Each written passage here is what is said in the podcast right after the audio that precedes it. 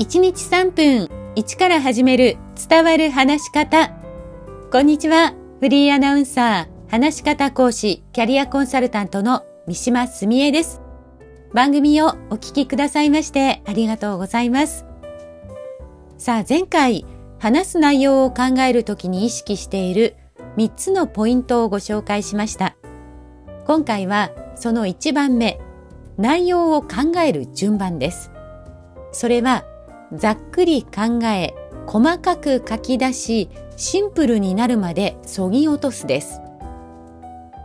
話の内容を考えるときに、まあ、パワーポイントをもう目の前に準備してという人や、それから具体的に話すことを最初から考える人もいらっしゃると思うんですよね。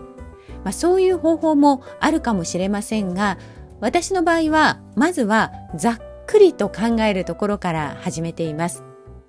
でこのざっくりなんですけれども大きく2つポイントがあるんです。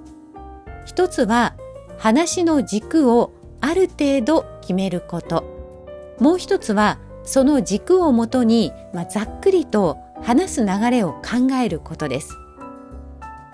この話の軸というのは最も自分がこの時の話で伝えたいという部分になります。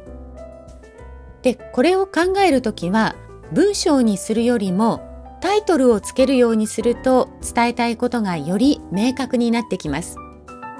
でもこのタイトルもまずはざっくりなので仮タイトルということで考えてみてください。今回私は価値観のアップデートとコミュニケーションという仮タイトルをつけています。で、ここからざっくりと流れを決めていきます。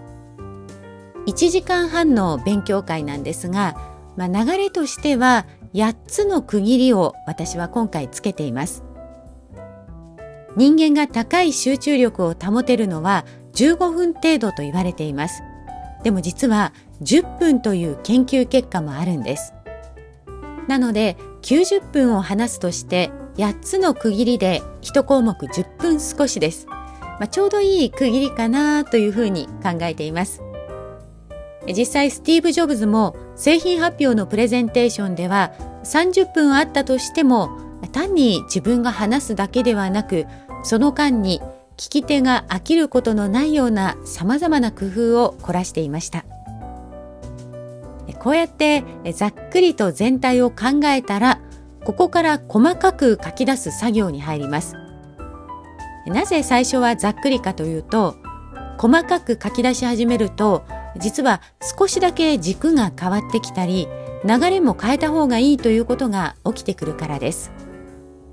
次回はこの細かく書き出すについてお伝えします。今日も最後までお聞きくださいましてありがとうございました。